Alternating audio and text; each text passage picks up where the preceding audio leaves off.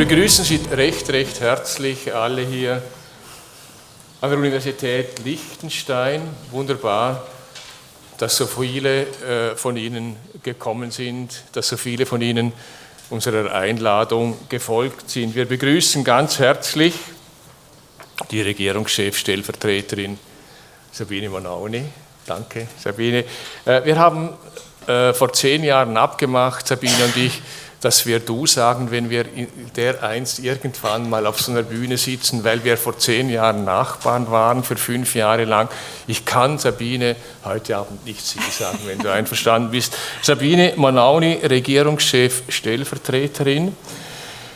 Studium der Rechtswissenschaften, juristische Mitarbeiterin bei der Stabstelle EWR, dann stellvertretende Leiterin der Stabstelle EWR Mitglied der EFTA, Überwachungsbehörde in Brüssel, diplomatische Mitarbeiterin, Botschaftsrätin im Amt für Auswärtige Angelegenheiten, Mitarbeiterin der Regierung im Ministerium für Gesellschaft und dann für eben fünf Jahre in etwa, in etwa Botschafterin beim Königreich Belgien und der EU in Brüssel und jetzt Regierungschef Stellvertreterin mit dem Ressort Ministerium für Inneres, Wirtschaft und Umwelt. Und genau darum ist Sabine heute äh, bei uns, Sabine Manauni heute bei uns, weil sie äh, als Zuständige für das Ministerium des Inneren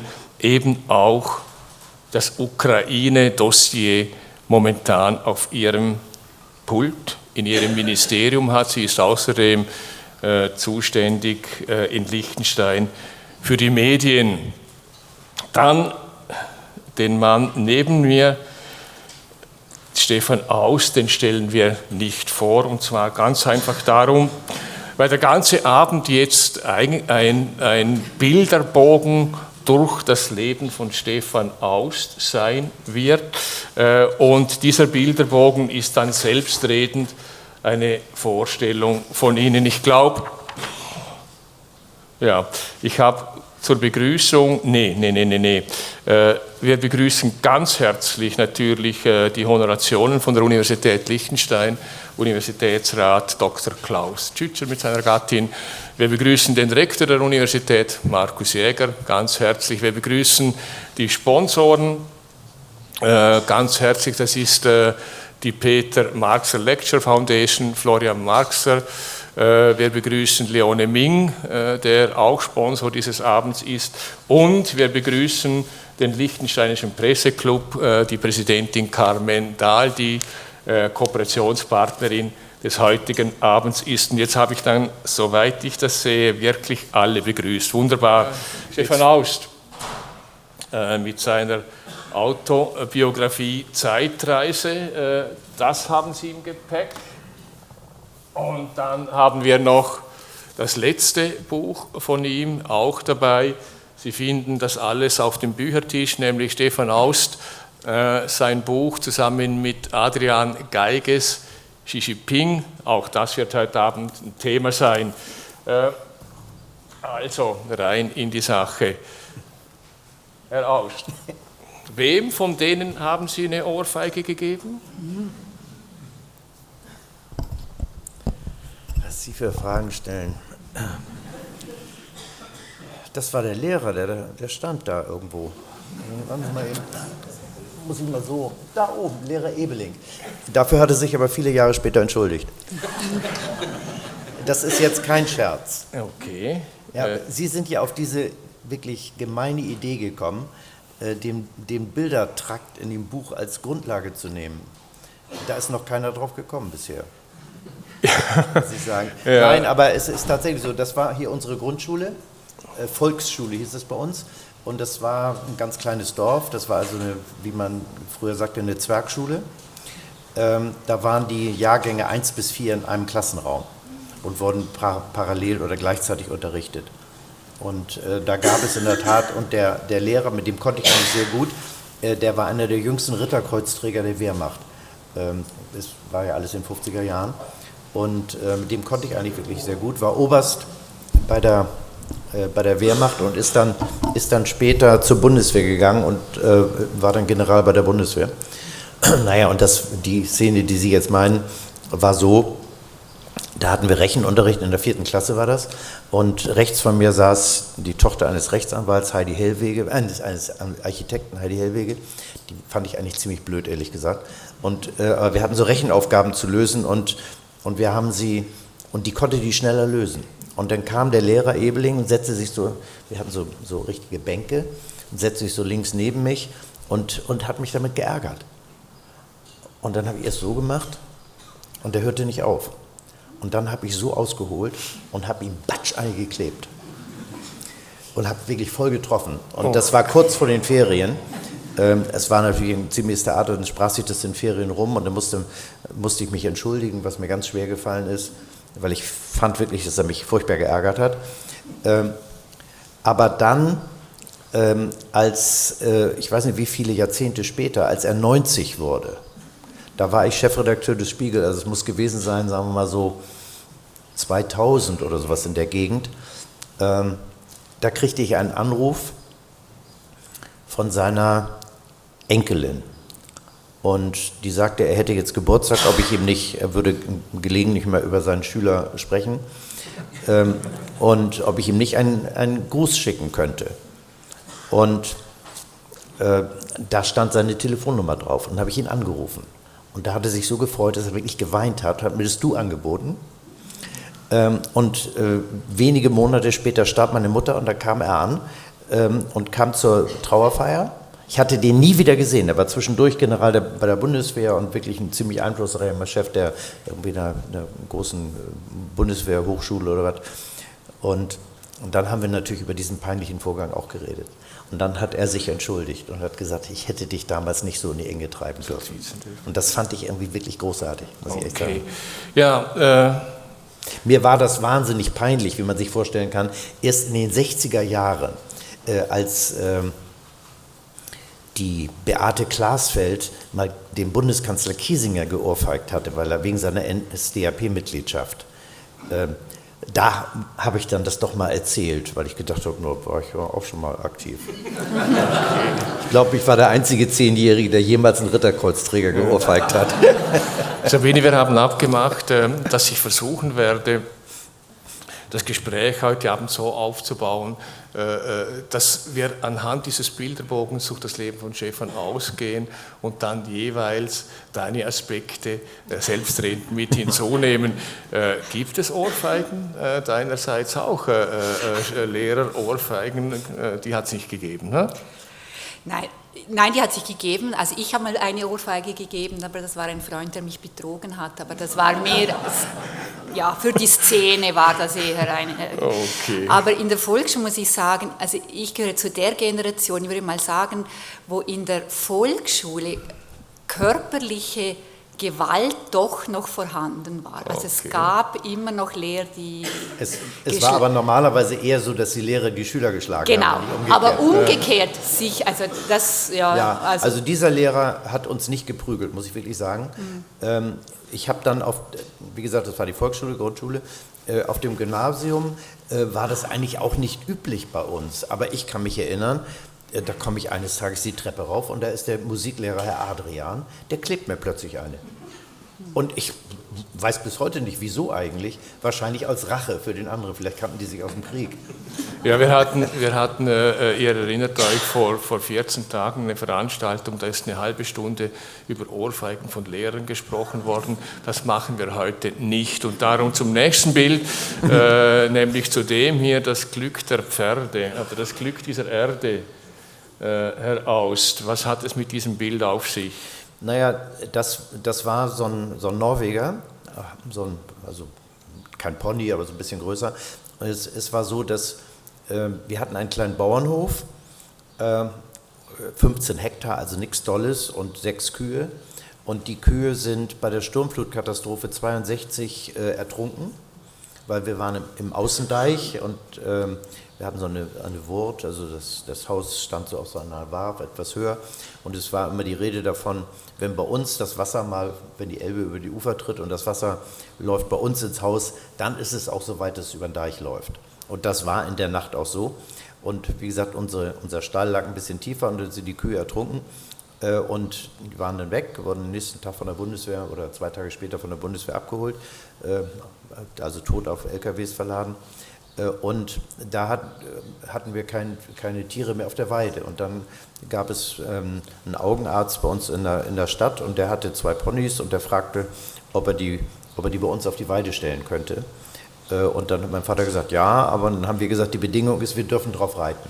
Und dann haben wir auf diesen äh, Ponys geritten, zwei Stück waren das, und waren alle, also meine Geschwister und ich, also ich bin der älteste von fünf, und dann haben wir, haben wir immer auf diesen Ponys geritten und dadurch kamen wir so an die Pferde ran. Und dann haben wir selber mal welche angeschafft und naja, und das Elend erlebe ich jeden Tag noch weil ich immer noch welche habe. Ich glaube, eines der letzten Bilder, das ich in diesem Bilderbogen drin habe, äh, hat dann auch wieder mit Pferden zu tun. Da können wir den mhm. Bogen äh, noch einmal schlagen. Mhm. Ich würde vorschlagen, wir gehen äh, zum äh, politischen äh, Anfang äh, in Ihrem Leben. Das ist die konkret Redaktion. Sabine, hast du auch irgendwo mal Che Guevara hängen gehabt? Nein, das war nie, nein, ich muss tun, das war nie ein Idol von mir. Da, da war ich zu angepasst. Also okay. der, der, hing nie bei mir. Okay. Der fiel mir auch nicht speziell. Also. Von mir auch nicht. Das war nicht in meinem, nicht in meinem Zimmer. Nicht, sondern das war in der, in, im, im Chefredakteursraum, also wo der Herausgeber äh, Klaus Rainer Röhl hatte. Und der hatte eben, und das war, deswegen ist es auch ganz lustig mit dem Bild, ähm, weil es war eben ein Bild von Che Guevara aber es war ein, in einem Goldrahmen, sozusagen einem antiken äh, Goldrahmen. Also das hatte, sagen wir mal, auch einen leicht satirischen Touch. Äh, ja, und, und es, ist, äh, es ist ein Bild von ihr, vom Einstieg ihrerseits in den Journalismus. Nee, da war vorher noch die Schülerzeitung. Nein, nein, es war so, ich, ich, ich war ja, wie gesagt, erst auf der Grundschule und dann auf, auf dem Atheneum in Stade, das war so ein, so ein Gymnasium. Äh, da habe ich auch Abitur gemacht, ähm, mit, nach 14 Jahren, ich bin in der 10. Klasse sitzen geblieben. Ähm, und, Wie lange? Ähm, so sitzen geblieben war ein Jahr, man muss ein Jahr wiederholen. Also länger nicht, länger nicht. Ähm, äh, in der 10. Klasse.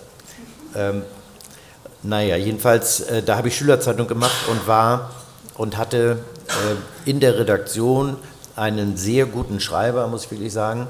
Äh, der war zwei Klassen unter mir, äh, Wolfgang Röhl. Und Wolfgang Röhl war der jüngere Bruder von Klaus Rainer Röhl. Und Klaus Rainer Röhl war der Herausgeber der Zeitschrift Konkret, linken Zeitschrift Konkret, die übrigens in den früheren Jahren, was vollkommen unbekannt war, wusste ich auch nicht, äh, von der DDR eigentlich erfunden worden ist und von der DDR finanziert worden ist. Das hat Röhl selber dann viele Jahre später in seinen Memoiren geschrieben.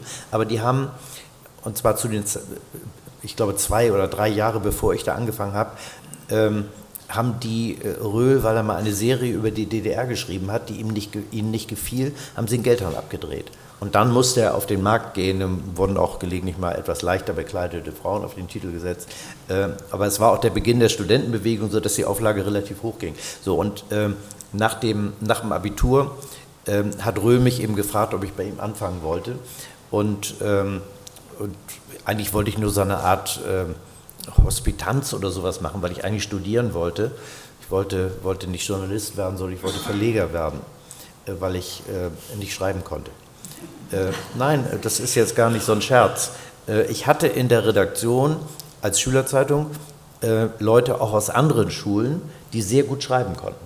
Also zum Beispiel, was weiß ich, äh, Henrik Broder, der heute noch bei der Welt schreibt, den habe ich schon als Schülerzeitungsredakteur engagiert. und verschiedene andere auch. Und ähm, ich wollte eigentlich Betriebswirtschaft studieren, um dann irgendwie in den Verlag zu gehen, Verleger werden. Ähm, ich habe das aber nur viermal in die Uni geschafft. Einmal zum Einschreiben, einmal zum Belegen, einmal zur Vorlesung und einmal zum Sommerfest. Das war mein Betriebswirtschaftsstudium. Okay. Also wenn heute jemand sagt, ich bin abgebrochener Student, dann komme ich mir schon wie ein, Lehr wie ein, wie ein Hochstapler vor. Äh, und die Soziologie, was war mit der Soziologie? Ja, ich habe dann, also Jahre später nochmal angefangen, aber das, äh, da, da habe ich als freier Mitarbeiter beim, beim NDR, bei Panorama gearbeitet und, und habe dann gedacht, also irgendwie, da war ich bei konkret weg und in Ameri ein halbes Jahr in Amerika gewesen und so. Und dann habe hab ich gedacht, jetzt musst du nochmal richtig studieren und habe dann angefangen nochmal mit Soziologie. Ich bin auch in einigen Vorlesungen gewesen. Ich habe auch mal eine Hausarbeit gemacht Ich weiß aber nicht, ob die, ob die eine ordentliche oder eine schlechte Note hatte. Ich habe auch einmal eine Klausur mitgeschrieben, aber ich weiß bis heute nicht, ob ich sie bestanden habe oder nicht. Äh, aber ich, ich habe einmal einen Vortrag gehalten über, mhm. über äh, formale Logik. Okay. Der war, glaube ich, gar nicht so schlecht. Das aber war, es das war, war so. Jetzt, war, war, war das jetzt ein ein Werbeslogan für die Studierenden, die hier im, im, im Raum sitzen? Äh, nee, äh, nee äh, im, im, also Sie werden von mir nie Werbung für irgendetwas finden. Ich habe nie versucht, irgendetwas durchzusetzen oder Leute dazu zu bewegen, irgendetwas zu tun. Das sind einfach die Fakten. Also auf jeden Fall war es nur so, dass ich ein paar Mal dann in der Uni war und morgens irgendwie schon früh aufstehen und, und in so ein Seminar gehen und dann wurde endlos gequatscht. Aber endlos gequatscht. Und ähm, dann habe ich gedacht, wenn du jetzt irgendwie das Studium zu Ende machst, was willst du denn eigentlich machen anschließend? Und, und es war für mich klar, ich möchte gern Panoramaredakteur werden. Aber das war ich ja schon. Und da habe ich gedacht, sollst du jetzt vier oder fünf Jahre studieren, um dann anschließend genau das nochmal wieder von vorne anzufangen, was du jetzt schon machst, habe ich gedacht, dann lässt es lieber. Ich habe aber über viele Jahre ein ganz okay. schlechtes Gefühl dabei gehabt, ehrlich Schauen gesagt. Schauen Sie mal. Ach so, ja, das war aus der Panoramazeit. Ne? Genau, das ist äh, ja. Äh, Stefan Aust äh, äh, als Panorama. Ja. Journalist. Ja. Okay, gehen wir weiter. äh, ja, was sie auch mitbringen, was sie auch mitbringen, ist eigentlich ein ellenlanges Raster von, von, von Büchern. Es sind, wie gesagt, äh, die beiden, die wir hier haben, Xi Jinping und äh, ihre Zeitreise. Es ist vor allem aber auch äh, das nächste, das hier. Das ist ein Thema, also das ist nicht das Buch, das ist die Verfilmung des Buches, nämlich die Verfilmung des, ihres Buches zum Themenkomplex Baden-Meinhof. Äh, es gibt in dem Buch hier, äh, dass wir, dass wir, äh, das hier, in dem gibt es auch ein Bild von Ihnen äh, in Prag äh, mit, mit, mit Dutschke mhm. in, in, in Prag.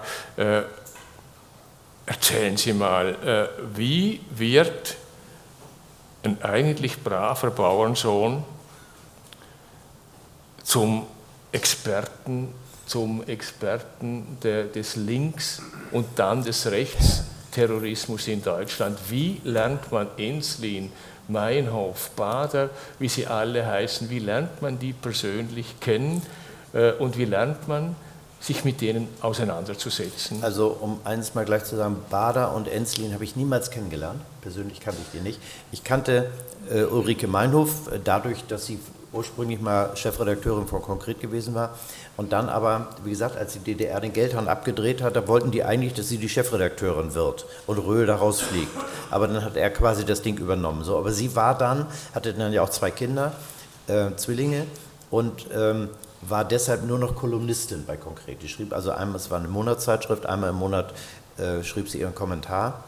Äh, und äh, dadurch habe ich natürlich, wenn sie mit ihrem Text mal wieder nicht rechtzeitig überkam und, äh, oder ich bin hingefahren, habe den geholt, habe ich ihn, und sie waren mal in Konferenzen, habe ich sie natürlich ganz gut kennengelernt, ähm, mit einem gewissen Abstand, sagen wir mal, weil sie, erstmal war sie zwölf Jahre älter, das war ja damals eine irre viel, das war eine alte Frau. Ich meine, ich, ich habe mit 20 angefangen, da war ich schon 32, nicht? und es hieß doch immer, nicht, äh, trau keinem über 30. Ähm, und, und sie war außerordentlich gebildet, war eine sehr eindrucksvolle Person, muss ich wirklich sagen, eine, eine dolle Stimme, konnte unglaublich gut argumentieren und war von ihren Meinungen vollständig überzeugt, immer. Und jeder, der anderer Meinung war, der, ach du hast, hast doch keine Ahnung. Nee, zu Ihnen hat sie gesagt, ne? ja, halt, halt, du dich da mal raus, du bist ja ohnehin du bist unpolitisch. Doch sowieso bist doch völlig unpolitisch. Genau, halt so, das war, raus, so, ja. Trotzdem, ich konnte eigentlich ganz gut mit ihr, aber es war eben der Beginn der Studentenbewegung, äh, die eskalierte dann ja sehr schnell, als ich da anfing und im, im Zuge dieser ganzen Welle hat, hatten wir auch dann eine ziemlich gute große Auflage, also wir haben damals 150.000 Stück am Kiosk verkauft. Das war viel. Also das ist mehr als, als viele Zeitschriften heute verkaufen. So, und, und ich habe durch diese Zeit, war dann viel in Berlin, eben auch sehr viele Leute kennengelernt, die dann in der Studentenbewegung eine gewisse Rolle spielten. Äh, auch einige, die dann später in der terroristischen Szene eine Rolle spielten. Und das Foto, was Sie da ansprechen, da war ich in der Tat im, äh, während des Prager Frühlings, wollten wir bei konkret eine Geschichte über den Prager Frühling machen. Und da sagte Röhl mir, dass Rudi Dutschke auch gerade auf dem Weg dahin ist. Und haben wir gesagt, na gut, dann treffen wir uns da und machen da zusammen was. Und dann ist, ist Rudi Dutschke mit seiner Frau und seinem Kind Hosea Che ähm, nach Prag gefahren und ich habe ihn dort getroffen und es war noch jemand mit dabei, den er aus Berlin mitgebracht hatte. Das war Clemens Kubi, der Sohn eines bekannten Journalisten und Autoren Erich Kubi. Und dessen Bücher waren, waren, waren äh, in der Tschechoslowakei auch erschienen und da waren auf dem Konto, lag ziemlich viel Geld, was er aus dem, also nicht wahnsinnig viel, aber jedenfalls äh, Honorare, die er aus dem Land nicht rauskriegte. Und weil wir jetzt da waren und der Sohn war mit dabei, haben wir, sind wir immer sehr gut essen gegangen und haben einem guten Hotel gewohnt auf Kosten äh, des, dieses Kontos.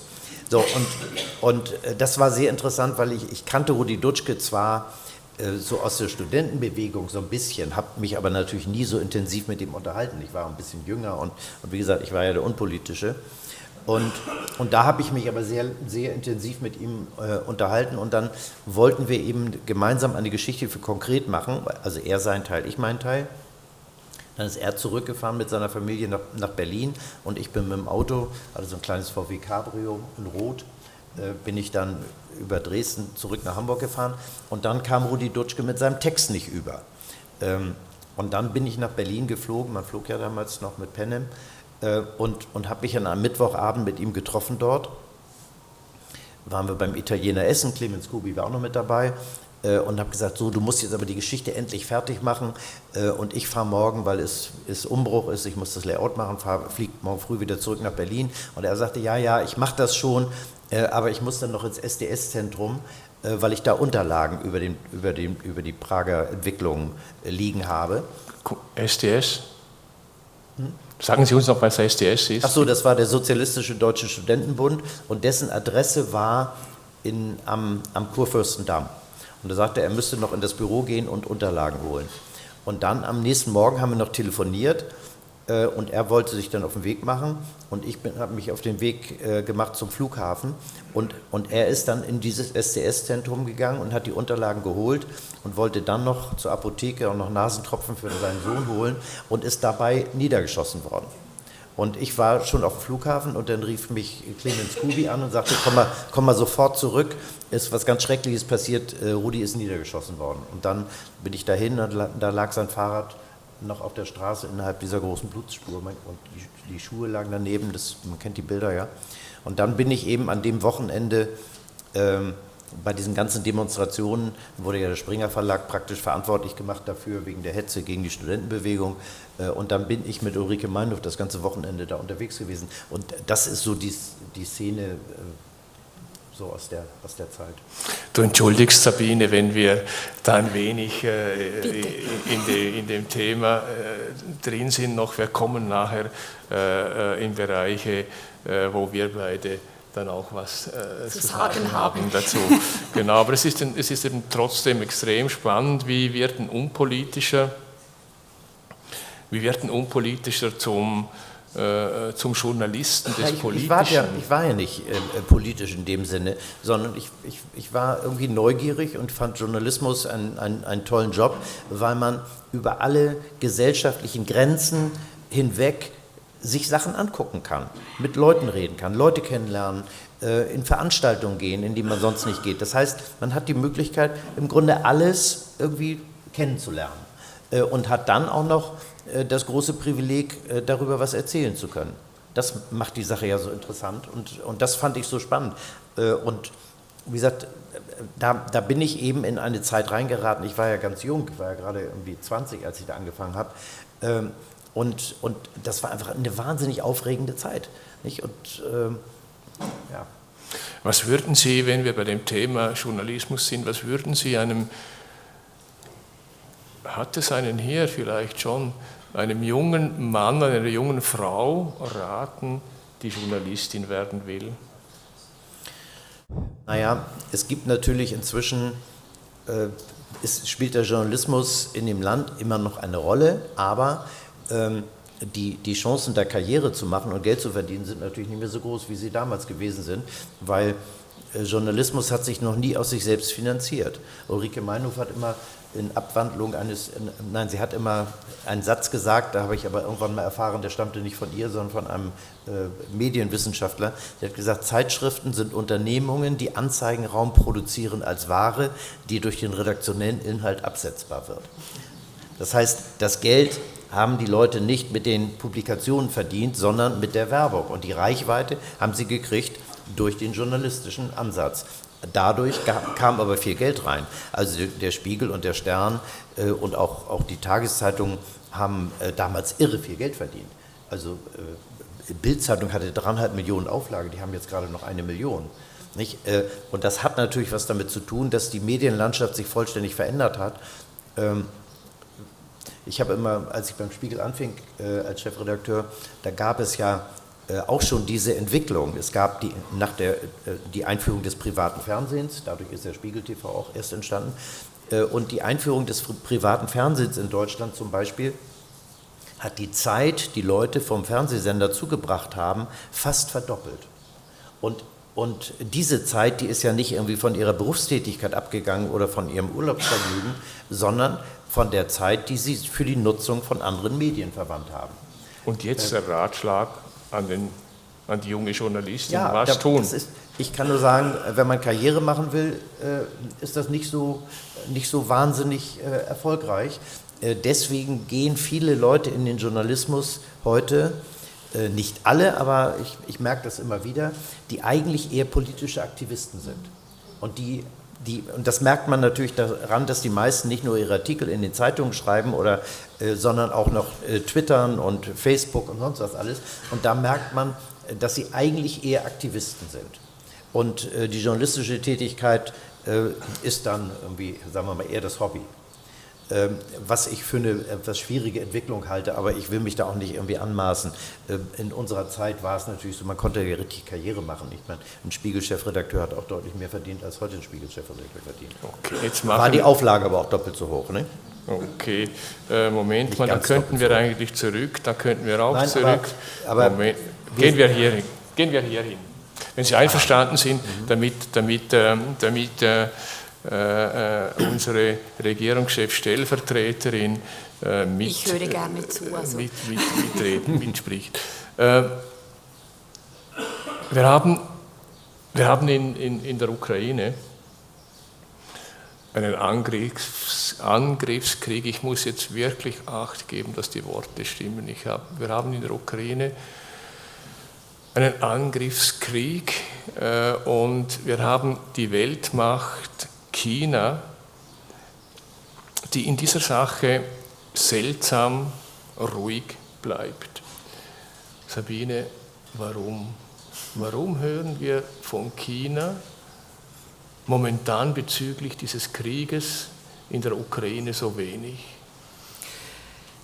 Gut, das ist jetzt eine Frage, wahrscheinlich wäre jetzt das besser an, an die Außenministerin. Ich bin jetzt nicht mehr als Außenminister, außenpolitisch unterwegs.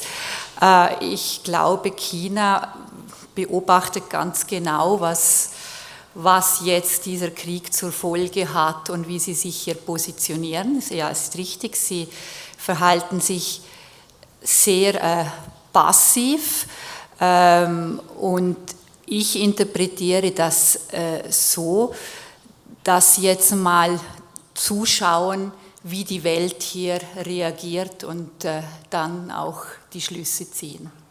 Was hältst du von, von der Aussage, die ich gehört habe, dass dieser kleine Krieg in der Ukraine diese große Weltmacht China eigentlich nicht wirklich tangiert, nicht wirklich interessiert. Das ist ja wie zu, zu wenig wichtig da, sich zu positionieren, da hält man sich lieber raus. Ja, ich meine, das ist jetzt natürlich für uns ein großer Krieg, weil wir in der Nachbarschaft uns befinden. Ich meine, Konflikte in der Art oder Aggressionen, wie wir sie jetzt vor der Haustüre Europas sehen, äh, die gab es in den letzten Jahren, Jahrzehnten ja, haufenweise. Es hat uns nicht so sehr interessiert oder tangiert, das was Russland jetzt in der Ukraine veranstaltet, das haben wir bereits äh, in anderen Konflikten gesehen. Wir haben das bereits in Syrien gesehen, wir haben das bereits in Georgien gesehen und äh, haben uns da auch nicht sehr darum gekümmert, sagen wir mal so, von, aus europäischer Sicht. Mhm. Und, ähm, und das ist jetzt natürlich für uns, ich sage mal, wo wir stehen, ist es natürlich eine, hat es eine andere Dimension wie für eine Großmacht China, die sich vielleicht hier auch noch ja, Vorteile daraus erhofft. Mhm. Stefan Aust, warum ist China dermaßen ruhig in dieser Situation? Ich glaube, weil China seine eigenen Interessen äh, vor allen Dingen im Blick hat. Also wir haben ja, ich habe ja mit einem Kollegen zusammen dieses Buch Xi Jinping, der mächtigste Mann der Welt, äh, geschrieben, äh, was uns sehr gewundert hat damals. Es gab nämlich keine einzige Petra, Biografie. Entschuldigung, kannst du bitte mit dem Mikrofon höher? Ich kann auch dich daran gehen. Also, ja, okay, also, danke. Äh, es, gab, es gab keine Biografie über diesen Mann und dieser, dieser äh, Xi Jinping ist ja jemand, äh, der die Verhältnisse in China auf eine sehr starke Weise verändert. Und zwar ist es ein immer größerer Überwachungsstaat geworden. Äh, er, er, ist dabei, nach außen hin China ein Stück abzuschirmen. Und das, was China wirtschaftlich so erfolgreich gemacht hat, nämlich die Öffnung nach außen hin, nach Amerika, nach, Russ nach Deutschland, auch natürlich nach Russland, aber im Wesentlichen in die, in die großen Industrieländer, hat das Land stark gemacht.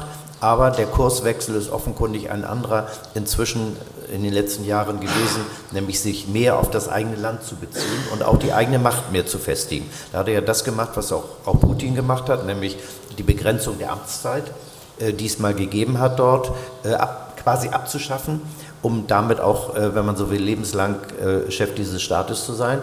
Äh, das ist das eine. Und China ist auf der anderen Seite eben gerade im, im Sprung dazu, die größte Wirtschaftsmacht der Welt zu sein. Äh, und äh, das, was sie vorher gewesen sind, nämlich die Werkbank der Welt, dass sie äh, billige Arbeitskräfte hatten, die die Sachen zusammenmontiert haben, die man woanders erfunden und entwickelt hat, das, das hat sich ein ganzes Stück geändert. Das heißt, die Rolle von China ist eine andere geworden und das, was sie brauchen, ist Energie. Und insofern ist es für die Chinesen gar nicht so schlecht, wenn die Deutschen das Gas abgestellt kriegen oder das freiwillig abstellen, denn die nehmen das Gas sehr gern. Und zwar zu billigeren Preisen, äh, übrigens die, äh, Indien auch. Das heißt, die, die Überlegung, dass äh, es äh, Putin ganz schlecht geht und Russland ganz schlecht geht, wenn wir das Gas von denen nicht mehr beziehen, ist ziemlich illusorisch. Und äh, ich glaube, im Augenblick sieht es so aus, als wenn, als wenn die, die Nähe zwischen, zwischen Russland und äh, China größer wird, als wir uns das jemals vorstellen konnten. Deswegen ist, äh, sind wir in der Tat, also das, was Olaf Scholz, der Bundeskanzler, gesagt hat, es ist eine Zeitenwende. Ich glaube, es ist eine viel größere Zeitenwende, als wir uns das im Augenblick vorstellen können. Okay, äh, dann werden wir äh, ja doch bei der Ukraine äh, vorschlagen. Es ist ein extrem virulent, virulentes Thema. Ich habe gelesen gestern, gehört auch, dass deutsche Künstlerinnen und Kulturschaffende einen langen Brief an den Bundeskanzler geschrieben haben mhm. mit der Bitte, diese Aufrüstungsspirale zu beenden und in Verhandlungen zu treten. Die Extremstposition, die ich momentan diesbezüglich gehört habe, ist diejenige, Ukraine ergib dich. Äh, Sie äh, werden von mir äh, keine Ratschläge an die Ukraine, sich zu ergeben, hören. Ich habe mich nur relativ intensiv vor dem Einmarsch, der wirklich also verbrecherisch ist, da wollen wir uns nicht die geringsten Vorstellungen, Unterschiede machen, aber ich bin nicht so sicher, ob man nicht äh, alles hätte lieber probieren müssen, äh, um, um dieses zu verhindern. Äh, und wenn man, wenn man so wie ich sich die, die politische Entwicklung in den letzten 30 äh, Jahren irgendwie angesehen hat, ich meine, äh, ich, in der Zeit, als der Mauerfall war, da haben wir Spiegel TV gemacht. Ich habe im Übrigen äh, ein paar Tage vorher die Ahnung gehabt, dass die Mauer fällt und habe deswegen ein Kamerateam dahin geschickt. Also ich will mal sagen, ich glaube, es gab nicht sehr viele Leute, äh, die, die davon ausgegangen sind, dass sie die Mauer aufmachen. Und ich habe extra ein Kamerateam dahin geschickt, weil ich gesagt habe, es war sogar so, äh, dass, dass unsere gute Kamera, die wir damals hatten, war gerade zur Reparatur. Äh, und dann habe ich gesagt, nein, der muss jetzt sofort los. Und hat noch die Produktionsleiterin gesagt, also was soll denn das? Ich meine, die Mauer steht jetzt seit 28 Jahren, warum denn diese Woche? Habe ich gesagt, nein, jetzt los. Und der Redakteur, der dann losgefahren ist, Georg Maskolo, ähm, der hat gesagt, wie stellt sie das vor, was soll ich machen? Und da habe ich gesagt, bleib in der Nähe der Mauer, da passiert was und geht dahin, wo die Menschen hingehen. Deswegen haben wir das einzige Bild, äh, dem, also die Szene, wo der Schlagbaum in der Bornholmer Straße wirklich aufgeht. Das ist, das ist übrigens UNESCO-Weltkulturerbe geworden, dieses Bild. Ich will nur sagen, ich, ich, versuche manchmal die Realität so, so zu sehen und so einzuschätzen, wie sie wirklich ist. Äh, und Manchmal liege ich da gar nicht so falsch, weil, weil mir Wunschdenken etwas fremd ist. Also ich, ich will, will nicht dem einen oder anderen Ratschläge geben, was er tun soll. Nur, ich habe, ich habe vor sieben Jahren mal einen Text geschrieben ähm, nach der Annexion der Krim, ähm, dass, dass ich gesagt habe, Putin hat sowas wie das Versailles-Syndrom. So das, was bei den Deutschen äh, der Versailler Vertrag war, wo sie unterschreiben mussten, dass sie die Alleinverantwortlichen für den Ersten Weltkrieg waren, nicht und Reparationen zahlen mussten und äh, Begrenzung der, der Truppen auf 100.000 Mann und alles dieses. Da gab es ja Leute, die bei den Verhandlungen dabei gewesen sind, wie, wie Maynard Keynes zum Beispiel, der Wirtschaftswissenschaftler der Engländer, der hat hingeschmissen und hat gesagt, äh, da mache ich nicht mit. Äh, das wird den nächsten Krieg herbeiführen. Und ich glaube, das, und, und der Versailler Vertrag hat ja auch ganz wesentlich mit dazu beigetragen, dass Hitler an die Macht gekommen ist. Und, und ich habe immer den Eindruck, und, und Putin hat ja nicht nur einmal gesagt, sondern der, der Untergang der Sowjetunion, das ist die schrecklichste Katastrophe überhaupt. Und deswegen habe ich immer gesagt, das ist für den, der Untergang der Sowjetunion, ist für den wie das, wie das Versailles-Syndrom. Äh, und, und solche Leute sind unkalkulierbar. Und es ist ja im Laufe der Zeit äh, bei der, bei der Wiedervereinigung war ja vorher die Diskussion, äh, soll Deutschland, wenn es wiedervereinigt ist, kann es in der NATO bleiben? Werden, werden die Russen dem zustimmen, dass die in der NATO bleiben? So, dann gab die, erste, gab die erste Variante, nein, der Preis für die Wiedervereinigung kann sein, dass wir aus der NATO austreten. So, dann war die nächste, nee, das nicht. Also Genscher wollte das übrigens am Anfang, deswegen haben die Amerikaner dann irgendwann die Beziehung zu dem eingestellt, deswegen ist er auch relativ schnell zurückgetreten. So, dann war die Überlegung, äh, ja, bleibt drin, aber die Bundeswehr darf sich nicht östlich der Elbe bewegen. So, und dann die Lösung, die man nachher gefunden hat, war, die Bundeswehr wird reduziert durch die Zahl der Soldaten äh, der Nationalen Volksarmee der DDR, damit das Gleichgewicht äh, vorhanden bleibt. So, und dann sind, sind, die, äh, sind, sind Polen, andere Staaten sind langsam äh, dann auch in die, in die NATO eingerückt. Und dieses, dieses, dieses Gefühl der, der Einzingelung, das kann bekloppt sein. Äh, aber das ist aus deren Sicht real. Und ich habe immer gesagt, das ist in sich, in sich schlüssig wie jedes Warnsystem. Und deswegen habe ich gedacht, äh, wenn die, wenn die Staaten, die mal zur Sowjetunion gehörten, wie äh, Belarus, Ukraine und andere, wenn die irgendwann in die NATO aufgenommen werden oder das wollen oder man ihnen das Signal gibt, dann wird es richtig gefährlich. Richtig gefährlich. Das habe ich schon vor sieben Jahren geschrieben. Deswegen hat es mich nicht so wahnsinnig gewundert, dass das jetzt losgegangen ist. Wie man das hätte eindämmen können, ich bin kein Politiker und ich kann nur sagen, ich habe die Situation, wir haben neulich ein ganz langes Gespräch darüber geführt im Auto, nicht der Kollege, der ein Interview mit mir gemacht hat. Äh, deswegen hat mich das nicht so wahnsinnig gewundert. Und vor allen Dingen, ich habe immer gedacht, wenn das einmal losgeht, ich meine, und es war ja zu erkennen, die marschieren ja mit ihren Truppen darunter rum, um die Ukraine nicht nur an, um sie anschließend wieder nach Hause zu schicken. Äh, wenn das richtig losgeht, äh, dann ist es sehr schwer, es zu stoppen, aber sehr schwer. Und deswegen ist es, ist es sehr, sehr leicht, immer zu sagen, ja, jetzt äh, schicken wir schwere Waffen dahin, dann werden die es schon schaffen. Ob die Ukraine in der Lage ist, Russland äh, zu besiegen, da habe ich meine Zweifel. Sabine, was tun? ja.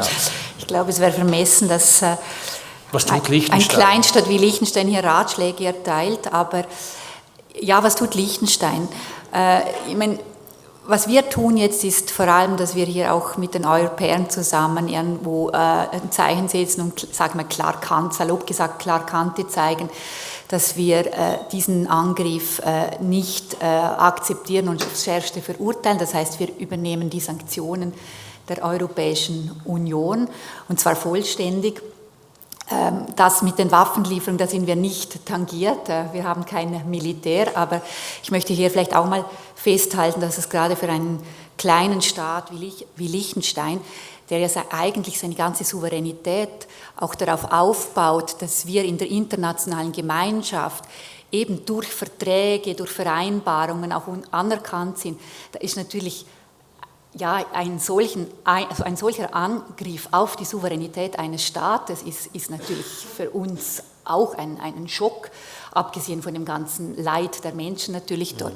Wir tun das, was wir tun können, äh, von, von Flüchtlingsaufnahmen eben bis Sanktionen übernehmen. Und ja, die Frage, soll man militärisch aufrüsten, ist eine extrem äh, schwierige Frage. Es geht hier auch darum, dass wir unsere Werte verteidigen, unsere europäischen Werte verteidigen. Und die Frage ist, wie weit kann Russland gehen, bis wir uns wehren? Wann ist der Punkt erreicht? Ich meine, wir fangen jetzt an, eben mit Sanktionen wirtschaftlich hier äh, zu intervenieren, aber auch immer natürlich mit der Gefahr, wie weit wollen wir uns selber schädigen und uns schwächen, weil letztlich wird Europa auch dann nur ein Gewicht haben, wenn wir wirtschaftlich stark sind. Da haben wir auch dasselbe Dilemma.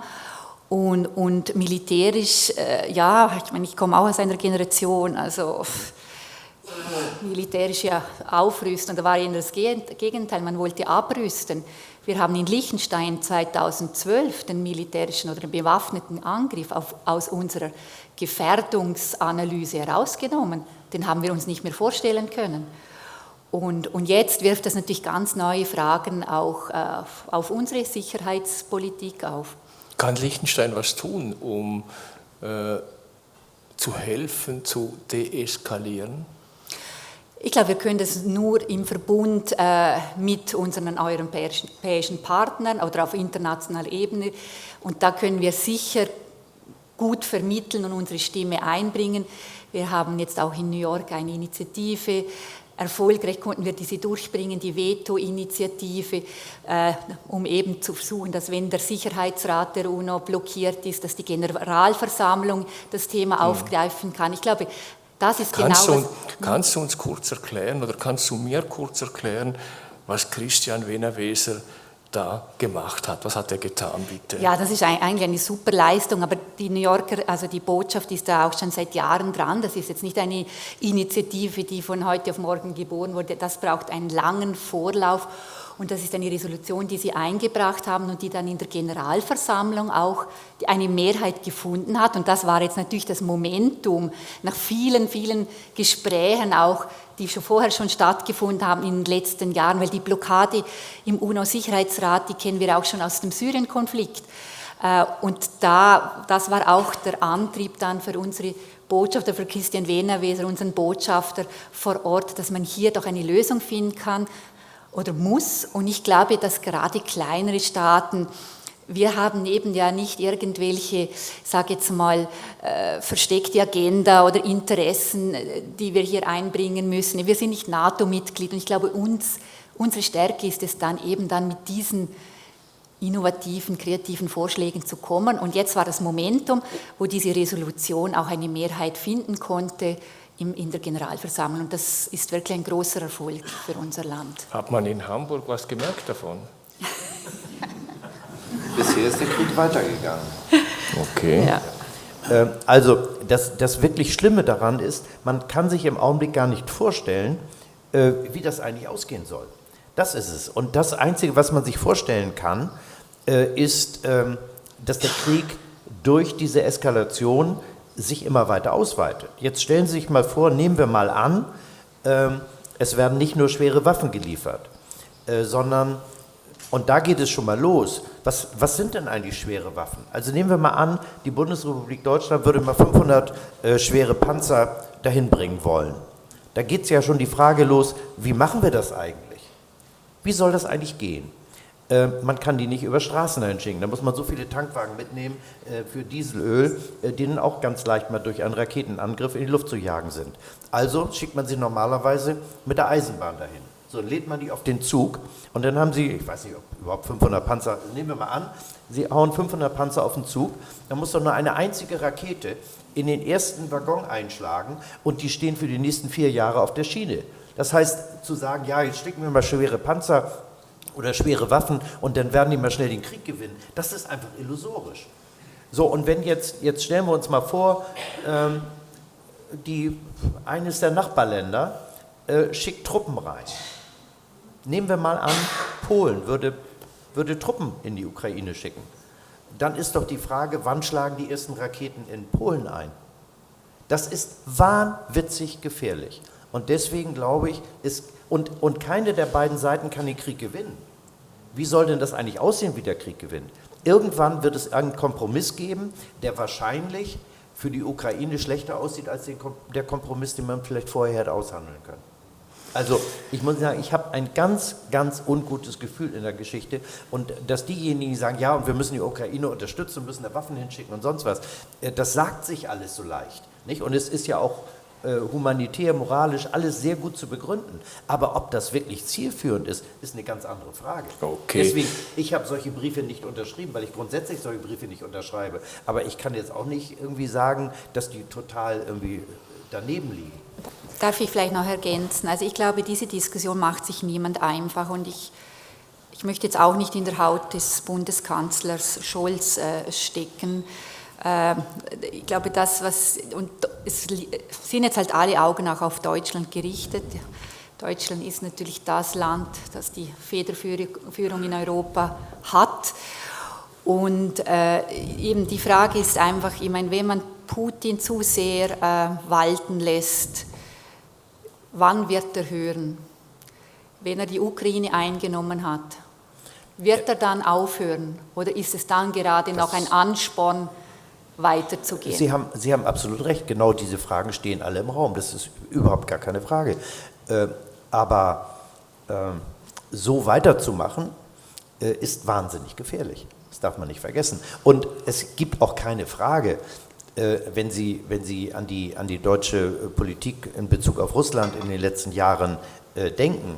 Da, dieselben Leute, die heute verlangen, äh, dass man schwere Waffen schickt, äh, die konnten gar nicht genug kriegen von ihrer Energiewende, die ganz wesentlich darauf fundiert, dass wir russisches Gas kaufen. Ich meine, das ist doch vollkommen irre, sich zu 55 Prozent von, Russ, von einem, ich sage mal ganz neutral, von einem Lieferanten abhängig zu machen. Das würde ich auch nicht tun, wenn der Lieferant irgendwie Dänemark ist. Ich habe ich hab, ja ich hab, ich ein schönes Bild, glaube ich, zu diesem Lieferanten. Wo ist das schon wieder? Nein, nein, nein. Jetzt, ich, ich, Sie sehen einen Teil von dem, was kommt. So, da ist, hoppala, was macht das Teil jetzt? Da ist der Lieferant nicht. Ja, das war. Ja, äh, wie, Herr Aus, wie ist es, wenn Schröder einem den Arm auf die Schultern ich mich, legt? Ich habe mich damals schon gewundert. Ähm, denn ich kannte den und wir waren auf gutem Fuße. Ähm, aber dass er nun, als wir dieses Bild da gemacht haben, da waren, Sie sehen, wer dabei war, Marius Müller-Westernhagen, Jürgen Flimm, äh, Michael Naumann. Und da haben wir uns da getroffen und wieso er nun meinte, äh, da, da ist er gerade Kanzler geworden, dass er nun meinte, äh, sich auf mich verlassen zu können. Ähm, äh, das war ein bisschen zu weit gegriffen. Äh, es war auch so, dass ähm, äh, als, als Schröder Kanzler wurde, da stand im Fokus in einem Kommentar von Herrn Markwort, jetzt würde der Spiegel ja sicherlich die Regierungspostille der Regierung Schröder werden. Ähm, den Zahn haben wir den sehr schnell gezogen. Der erste Titel, den wir gemacht haben, war, da war er noch gar nicht im Amt.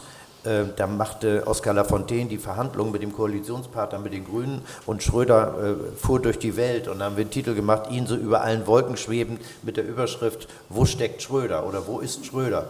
Also wir, wir sind mit dem nachher äh, und zwar von Anfang an so kritisch umgegangen, wie wir mit jeder Regierung umgegangen sind. Deswegen gab es, als er dann die Wahlen vorgezogen hat und gegen Angela Merkel verloren hat, äh, da gab es richtige Kampagnen äh, gegen den Spiegel, aber vor allen Dingen gegen den Chefredakteur und den Berliner Büroleiter Steingart. Äh, weil, und Schröder hat immer gesagt, du hast sie zur Kanzlerin gemacht, jetzt sieh zu, dass du sie wieder los wirst. Apropos, aber das war falsch. Ja, äh, apropos Spiegel, Spiegel TV, Panorama konkret.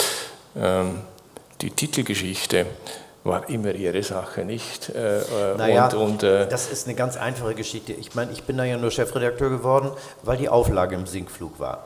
Äh, ich, ich habe in der Zeit sieben Jahre vorher Panorama, äh, Spiegel TV gemacht und wir hatten sehr hohe, sehr hohe Zahlen. In den letzten zwei Jahren, glaube ich, vier Millionen, über vier Millionen Zuschauer jeden Sonntag gehabt. Deswegen kennt mich in Berlin noch jeder Taxifahrer in dem Alter. Äh, die Jüngeren natürlich nicht mehr. Äh, und und ähm, da wurde gesagt, ja, das liegt vielleicht daran, dass es jetzt die Konkurrenz von Focus gibt und das liegt vielleicht daran, dass die Leute zu viel privates Fernsehen gucken. Äh, und ich kann mich nur erinnern, ich war dann mal im Büro des, des Geschäftsführers, der auch für Spiegel TV zuständig war, der sich sehr große Sorgen um die sinkende Auflage machte. Und der sagte, ja, was meinen Sie denn, woran liegt das, dass die Auflage sinkt? Und da habe ich nur gesagt, Herr äh, Seikel, stehen Sie mal auf. Ähm, da ist er aufgestanden, da habe ich gesagt, drehen Sie sich mal um. Und dann war hinter seinem Schreibtisch an der Wand war eine große Tafel mit den Auflagezahlen der letzten Jahre. Da war immer so eine gerade Linie, äh, die die Durchschnittsauflage des Vorjahres zeigte. Und dann so in Streichholzschachtelgröße war das Titelbild drauf. Wenn die Unterkante auf der Linie war, dann war das im, im Durchschnittsverkauf des Vorjahres. Wenn es da drunter war, da drunter. Wenn es da drüber war, da drüber. Und die waren alle da drunter. Und zwar schon die letzten Jahre. Immer, immer unter der, Jahr, der Auflage des Vorjahres.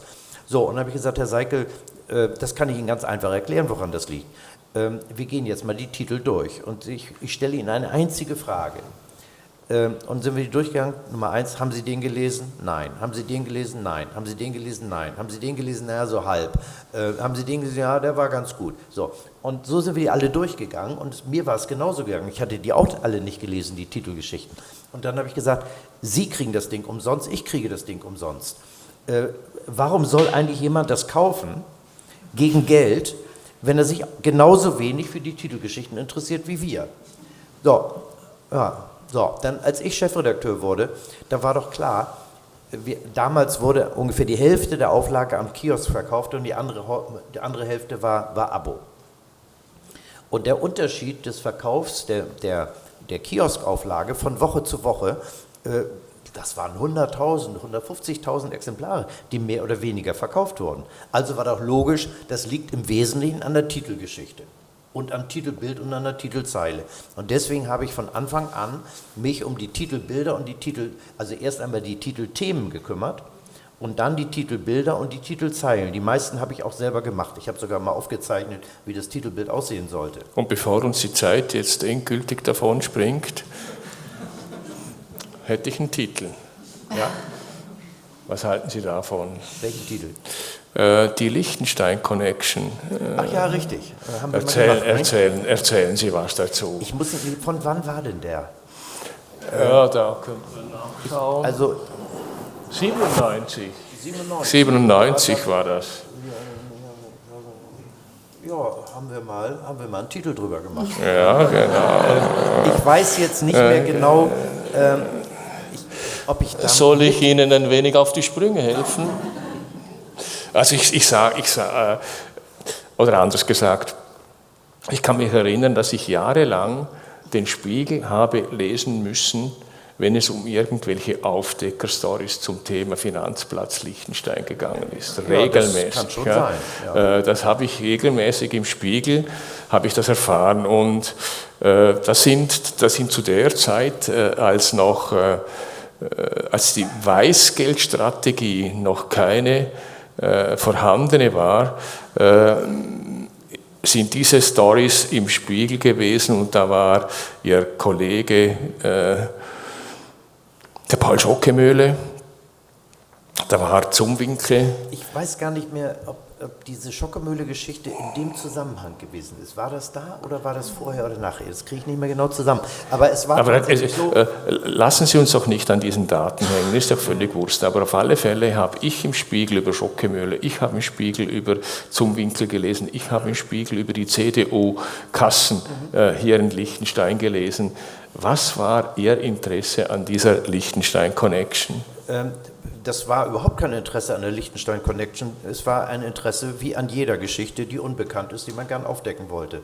Wir haben, wir haben das nie so gesehen, dass wir jetzt gegen irgendein Land oder gegen irgendwas eine Strategie führen, sondern in dem Fall ist es schlichtweg so gewesen, dass wir als allererste Mal in den Besitz äh, von Daten äh, einer ähm, Kanzlei gekommen sind. Und das war, wenn ich mich recht entsinne, ähm, äh, waren das, glaube ich, die Daten der der Stiftung von einem ganzen Jahr. Das war eine so große äh, Trommel, so eine, so eine äh, alte IBM. Äh, Computertrommel und die hatte uns jemand äh, angeboten, der wollte auch sogar Geld dafür haben und ich habe gesagt, das ist wahrscheinlich geklaut, äh, das kaufen wir nicht, für sowas geben wir kein Geld aus äh, und haben ihm allerdings ein Flugticket von Frankfurt nach Hamburg äh, genehmigt, äh, bezahlt und mit Rückkehr und dann haben die, und wie gesagt, wir haben nichts dafür bezahlt und dann musste man das Ding erstmal angucken, dann musste man eine alte Maschine finden äh, haben wir dann gefunden und haben das dann auf eine CD-ROM äh, umgespielt. Äh, und da waren dann ganz viele Daten drauf von Leuten, die man alle nicht kannte. Äh, und ähm, äh, irgendwie kamen die Redakteure mit der Geschichte nicht so richtig zu Potte, weil sie immer guckten sie auf irgendeine Stiftung mit irgendeinem merkwürdigen Namen äh, und irgendwelchen Namen, die kein Mensch kannte. Äh, und dann habe ich gesagt, ähm, dann machen wir doch mal Rasterfahndung und nehmen wir das Who is Who. Das ging mit dem Who is Who nicht, weil die noch nicht auf äh, Computer waren, sondern haben wir das Munzinger Archiv genommen und haben die gegeneinander laufen lassen. Und da äh, purzelten plötzlich ganz viele Namen raus. Ein, ein Name war in der Tat Paul Schockemöhle, der da eine Stiftung hatte. Und ähm, da lag auch ziemlich viel Geld drauf. Und dann den kannte ich aus der ganzen Pferdeszene, kannte ihn sogar ganz gut.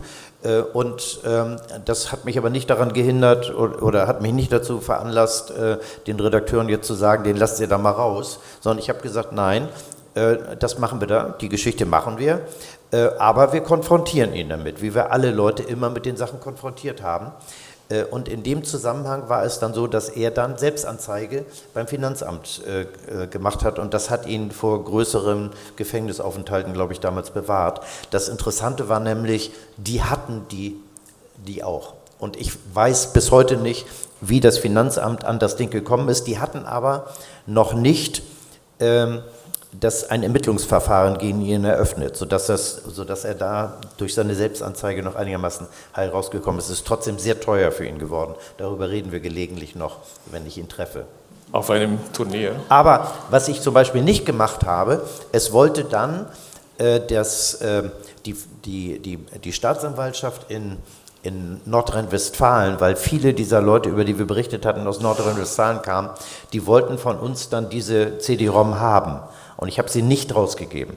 Dann kam der BND, Bundesnachrichtendienst, an und hat gefragt, ob er die haben könnte. Und dann habe ich dem damaligen Chef Dr. Hanning gesagt, ich gebe das nicht raus. Ja, aber es geht doch um äh, ihm, um Drogenhändler in Kolumbien oder sowas. Und dann habe ich gesagt, passen Sie mal auf, wenn Sie uns die Namen und die Daten von denen geben, schicken Sie Ihren Mann hin, den setzt sich bei mir in meinem Büro an Computer und wenn er und, und die Leute im Archiv die kriegen den Auftrag von mir, wenn sie die Namen von diesen äh, Drogenhändlern dann haben, die Daten kriegen sie. Aber ich habe das Ding niemals rausgegeben. Das war übrigens das erste Mal, dass überhaupt äh, solche Daten irgendwie in, in, Umlauf gekommen sind. Später hat ja, haben ja die Nachrichtendienste und alle möglichen richtig viel Geld dafür ausgegeben, solche Daten zu kaufen.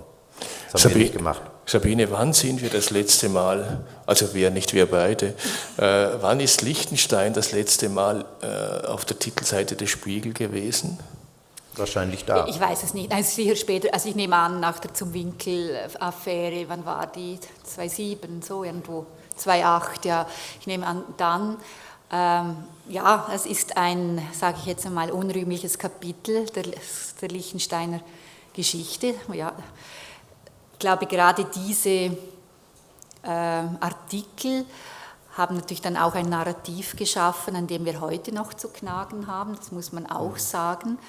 Äh, es war für, die, für den Ruf von Liechtenstein enorm schädlich und ja, leider müssen wir uns heute noch daran abarbeiten. Also ich habe das auch als Botschafterin gesehen, was kennt man über Liechtenstein, genau diese, diese Geschichten und ich glaube, alle Botschafter und Botschafterinnen haben nichts anderes zu tun, dass man hier wirklich auch aus dem herauskommt. Wobei eben jetzt haben wir mehr äh, als äh, zehn Jahre die, die Weißgeldstrategie.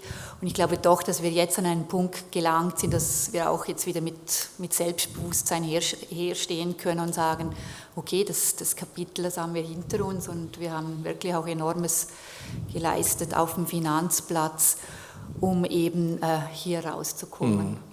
Ich glaube, Thomas Dünser ist auch hier, ich habe ihn gesehen, ja, da sitzt er. Er hat letztens gesagt, ja, seltsames Wort, Weißgeldstrategie, es tönt ja so, als ob man vorher eine Schwarzgeldstrategie gehabt hätte.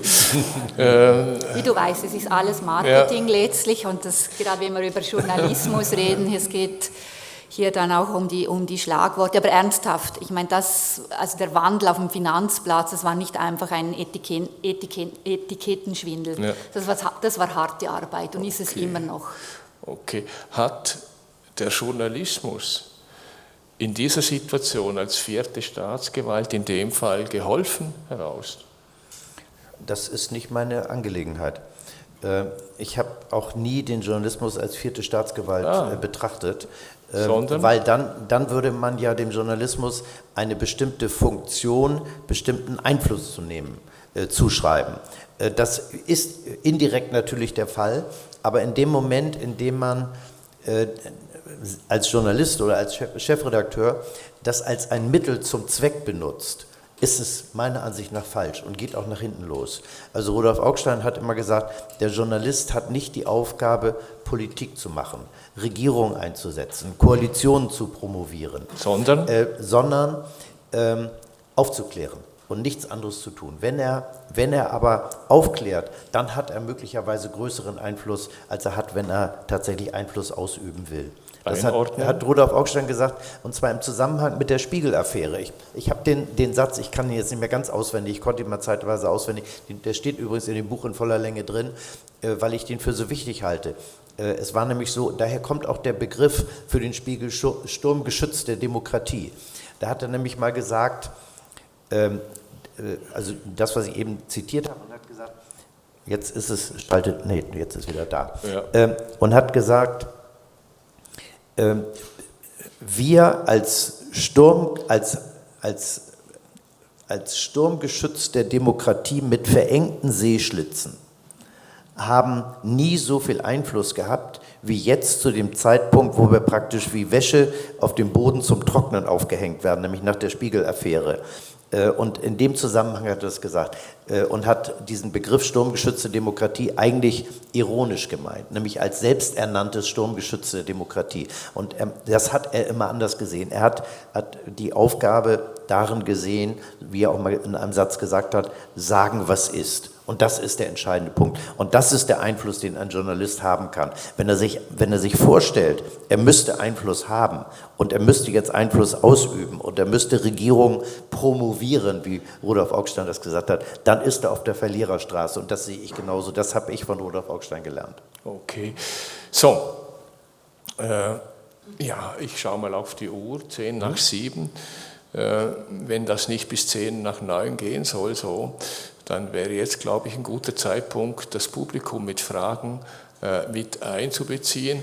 Petra, äh, wie schaut es aus? Haben wir Mikrofone, äh, die dafür tauglich sind? Ja, äh, okay. Dann äh, haben wir Studenten, die Mikrofone, die beiden Mikrofone bedienen. Äh, haben Sie Fragen an Sabine Monauni? Haben Sie Fragen an Stefan Aust, dann wäre jetzt der richtige Zeitpunkt, äh, diese zu stellen. Tja, machen Sie nicht den Fehler, das jetzt nicht zu tun. Äh, Aust und ich sind noch für zwei weitere Stunden vorbereitet, das muss Ihnen klar sein. Ja, bitte, das Mikrofon kommt, da.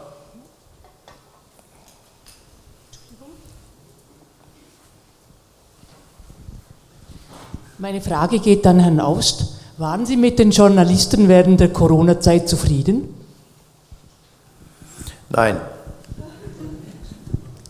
Ähm, und jetzt erwarten Sie wahrscheinlich, dass ich das begründe.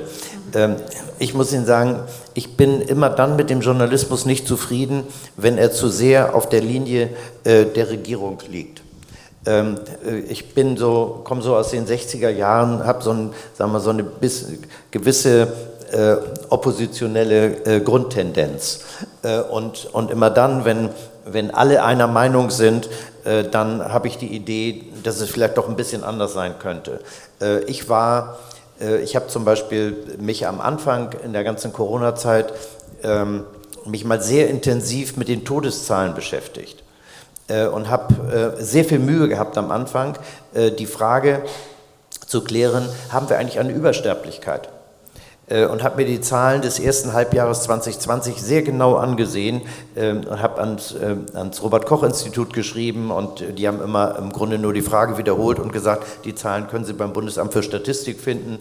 Ähm, ich habe die dann irgendwann auch gefunden, auch die ausländischen Zahlen, habe das verglichen und da stellte sich zum Beispiel raus, äh, dass im ersten Halbjahr 2020 wir in Deutschland verglichen mit, den, mit der Sterberate der vergangenen fünf Jahre an dritter Stelle waren. Äh, das Jahr 2018 mit der Grippeepidemie, hatte 20.000 mehr äh, Todesfälle. So, dann habe ich mich äh, an, mit dem Robert-Koch-Institut äh, oder habe die gefragt, wie denn die Zahl der Grippetoten zustande gekommen ist. Und haben die gesagt, das ist der Unterschied zwischen der durchschnittlichen Rate im Februar und der tatsächlichen Sterbensrate im Februar, weil die, weil die äh, äh, Todesursache Grippe normalerweise nicht auf dem Totenstein steht. Das war dann bei Corona vollständig umgekehrt. Also wir müssen jetzt nicht eine endlose Corona-Debatte führen. Äh, ich war immer sehr skeptisch, was diese Maskenpflicht anbetrifft. Ich war am Ende sehr skeptisch, was die was die, die äh, äh, Impfpflicht anbetrifft. Habe auch nie gedacht, dass sie es jemals durchkriegen können, weil ich in der Zwischenzeit stellte sich ja auch heraus, dass die Impfungen lange nicht so wirkungsvoll waren, wie man, wie man vorher erhofft hatte, als Merkel sich noch hingestellt hat und gesagt hat, impfen, impfen, impfen. Das war ja ein Zeitpunkt, zu dem man noch glaubte, dass man sich mal kurz impfen lässt und dann ist es für die nächsten Jahre irgendwie getan. Nicht so wie bei einer Masernimpfung oder sonst irgendetwas. Es stellte sich ja alles heraus, dass es nicht der Fall war. Äh, also ich war da, war da, hatte da immer eine kritische Grundposition und ich fand eigentlich, dass die, dass die Medien ein bisschen zu sehr immer mit dem äh, um, äh, das weitergetragen haben, was auch Dame, der damalige Gesundheitsminister Spahn gesagt hat. Verlautbarungsjournalismus. Ja, ja, also ich war da, war da immer ein bisschen kritischer. Übrigens auch in der, in der Redaktion selbst. Also wir hatten ja, haben ja auch äh, bei der Welt Wissenschaftsredakteure und Wissenschaftsredakteurinnen, die auch ziemlich auf der Linie waren. Und ich habe, als ich damals diese Geschichte geschrieben habe, habe ich denen die vorher gegeben. Habe gesagt, äh, stellen Sie mir fest, ob da Fehler drin sind. Nicht, weil ich keine Lust hatte, hinterher eine Diskussion darüber zu führen. Haben keine gefunden. Nein. Okay, weitere Fragen bitte. Deswegen bin ich trotzdem geimpft. Ja, äh, Konstantina Papatanasio, vielen herzlichen Dank für die äh, wunderschönen äh, Erlebnisse, die wir jetzt gehört haben. Ich frage mich, wie Sie das Thema von Fake News äh, sehen, das gerade leider auch ganz aktuell ist. Und äh, wenn ich das Ganze auch mit dem Wort Idiot äh, verbinden darf, also als Griechin, äh, kann ich äh, berichten, dass die äh, Athener diejenigen als Idioten betrachteten, also Idiotis, die sich nicht mit dem politischen Leben beschäftigen wollten. Also Idioten waren diejenigen, die nichts beurteilen wollten, die gar nichts zu tun haben wollten mit dem politischen Leben. Und deswegen meine Frage, würden Sie sagen, dass es tatsächlich extrem wichtig ist, dass wir keine Idioten sind? Denn gerade jetzt in der Epoche von Fake News braucht man das kritische Denken sozusagen, um selbst auch zu beurteilen, äh, wie, wie, die, wie tatsächlich die Realität ist. Äh, das wäre meine Frage. Danke. Naja, äh, deswegen bin ich ja der Meinung, dass der, der Journalismus äh, versuchen sollte, möglichst sachlich und möglichst präzise und möglichst unideologisch äh, äh, Dinge zu beschreiben. Deswegen habe ich immer versucht, solange ich das mache, über bestimmte Dinge zu schreiben. Ich sage Ihnen, in dem, in dem Buch äh, der Baramanov-Komplex über die RAF, da steht als erster Satz drin, dieses Buch ist keine Anklageschrift, und nicht das Plädoyer eines Verteidigers. Das heißt, ich habe von Anfang an die Geschichte versucht so zu erzählen, wie ich sie recherchieren konnte. Und wenn es irgendeine Szene gab, wo Ulrike Meinhof besser aussah als, als Andreas Bader, dann habe ich das so geschrieben oder auch umgekehrt. Das heißt, ich habe versucht, den Leuten, und ich glaube, das war auch der Grund für den Erfolg dieses Buches, weil die gemerkt haben, ich gehe nicht von vornherein hin, äh, dass ich irgendwie die alle irgendwie in die Pfanne hauen will, aber ich beschreibe es trotzdem so präzise, wie es geht. Übrigens haben wir das hier auch gemacht. Das Buch hier über Xi Jinping ist nicht sein, sein China-Bashing, Bashing oder so, sondern wir haben versucht, es möglichst präzise zu beschreiben, wie der an die Macht gekommen ist. Und nur das gibt ja äh, den, den Lesern und der Bevölkerung äh, irgendeine Möglichkeit ähm, zu erkennen, äh, ob das, was da steht, richtig ist. Deswegen habe ich zum Beispiel nie irgendetwas unterschrieben, ich bin in keiner Partei, habe nie eine Petition für irgendetwas unterschrieben, bin in keiner Bürgerinitiative, denn wenn ich in einer Bürgerinitiative für oder gegen etwas wäre, äh, dann ist doch relativ klar, dass wenn ich dann einen Artikel darüber schreibe, die schon wissen, was da drin steht, äh, bevor sie ihn gelesen haben. Aber Journalismus ist doch deutlich mehr als Information. Nee. Doch. Nein. Information, Zusammenhänge herstellen, das ist das Entscheidende. Aufklärung. Also es kann doch jeder anders betrachten. Also ich, ich, ja, ja. ich behaupte ja nicht, aber, dass jeder Journalist das so, so denken muss wie es, ich. Gibt, es gibt den Kommentar, es gibt die Glosse, es gibt Augenblick, die Kritik. Augenblick, das ist was anderes. Wenn ich einen Kommentar schreibe, ich habe übrigens in meinem Leben äh, erst angefangen, Kommentare zu schreiben, als ich jetzt hier bei der, bei der Welt war und die wollten, dass ich Kommentare schreibe, dann habe ich natürlich auch eine Meinung zu irgendeiner bestimmten Geschichte. Aber das ist ein Unterschied, ob ich einen Kommentar schreibe, von dem deutlich ist, dies ist ein Kommentar, wo ich eine bestimmte ja, Sache aus meiner Sicht äh, beurteile, oder ob ich eine größere recherchierte Geschichte schreibe. Ja, das ist das. Nicht? Und was, was Fake News anbetrifft, natürlich ist es so, äh, dass man im Internet äh, viel Unsinn findet und auch viel Unsinn verbreiten kann ähm, und man auch nicht immer feststellen kann, ob das stimmt. Manchmal sind aber die Fakten äh, äh, Rechercheure auch nicht sehr viel äh, seriöser. Und im Übrigen, wir müssen gar nicht erst über die Hitler-Tagebücher reden. Das hat es auch schon früher gegeben, dass in Medien irgendwelche Sachen verbreitet worden sind, die falsch waren. Darf ich da eine Anschlussfrage stellen? Äh, ich habe vorhin nicht richtig zugehört, äh, das mit der Rasterfahndung. Das finde ich extrem spannend und ich, können Sie mir das noch einmal ganz einfach erklären?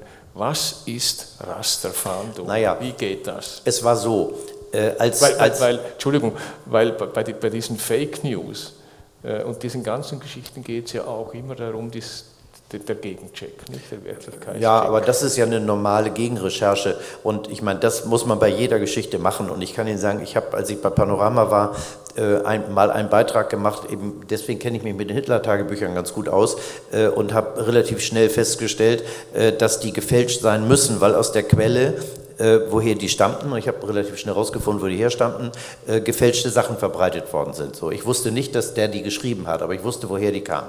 So, und ich habe, solange ich diesen, diesen Job gemacht habe, äh, sowohl bei Panorama als auch später bei Spiegel TV oder wenn ich Bücher geschrieben habe oder erst recht beim Spiegel, äh, habe ich gesagt, das darf mir niemals passieren.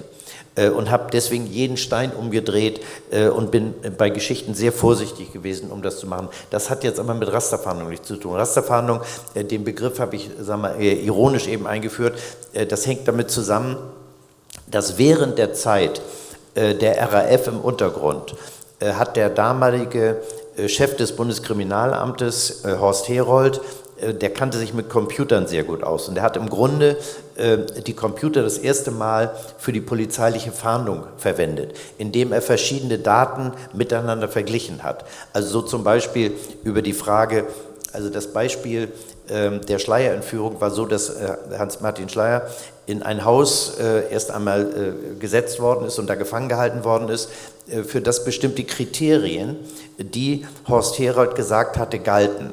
Nämlich, die haben gesagt, er hat gesagt, wenn Terroristen in einer Wohnung wohnen, äh, dann ähm, bezahlen sie ihre Miete meistens in Bar. Sie sind hier nicht gemeldet, Sie sind da nicht gemeldet. Und wenn man jetzt bestimmte Daten übereinander legt, dann findet man plötzlich heraus, wo Terroristen wohnen können. Das, und diese Wohnung, die hat man nicht dadurch gefunden, aber für die galt das. So, und, und was ist da schief gelaufen? Wo jetzt? Bei, dieser, äh, bei, bei Hans-Martin Schleier, bei dieser Fahndung, da ist doch was schief Das gelaufen. ist so abenteuerlich, wie man sich das eigentlich gar nicht vorstellen also, kann. Es war so, es war so. Äh, Hans-Martin Schleier ist entführt worden in Köln äh, und es gab ähm, vom, von, eben von Horst Herold aus, äh, der hatte verbreitet innerhalb der Polizei die Wahrscheinlichkeit, dass jemand nach einer Entführung in, einem, in einer Wohnung, in irgendeinem Versteck ist, was nicht weiter als, was weiß ich, eine halbe oder eine Stunde entfernt ist, ist sehr groß. Und da waren auch die Kriterien, es gab ja schon ähnliche Fälle vorher, ähm, also nicht weit entfernt vom, vom Ort der Entführung. Hochhaus mit Garage, nicht weit von der Autobahn entfernt. So, und dann äh, kam der Polizist Ferdinand Schmidt äh, in der Polizeiwache in Erftstadt-Liebla auf den Gedanken, sich doch mal umzugucken, ob es in Erftstadt-Liebla irgendein Haus gibt, für das diese Kriterien zutreffen. Äh, und dann ist er gekommen auf das Haus am Renngraben äh, und äh, ist zu dem Hausmeister gegangen und hat gesagt, können Sie mir mal sagen, was für Leute hier wohnen? Und dann hat er gesagt, nein, da gibt es die Frau da bei dem, bei dem Vermieter. Und dann ist er da hingegangen und hat mit denen geredet und die haben gesagt, ja, ja, es ist ganz merkwürdig, hier ist eine Frau, hat eine Wohnung gemietet und äh, die hat den Pass vorgelegt auf den Namen so und so und äh, sie hat die äh, Kaution in Bar bezahlt und ich habe gesehen, dass sie in, ihrem, in ihrer Handtasche äh, ein dickes, dicken Packen von Geldscheinen hatte. So, und da hat der gedacht, das passt genau auf diese Kriterien und wusste, welche Wohnung das war. Äh, und hat die Daten dazu, hat er seiner, äh, seiner, seinen Vorgesetzten übermittelt. Und die haben das irgendwie weitergeschickt an den Krisenstab und da ist dieses Papier irgendwie verloren gegangen. Das ist nicht angekommen und irgendwie versust worden.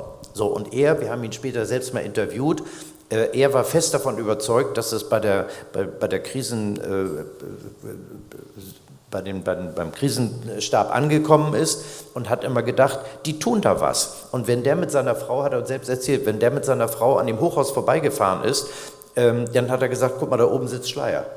Weil er gedacht hat, das ist beim Krisenstab angekommen. Ich meine, wenn er mich angerufen hätte, dann hätte man Schleier gefunden. Das kann ich Ihnen sagen. Das hätte ich weitergegeben. Mhm. So, und dann war es noch viel verrückter.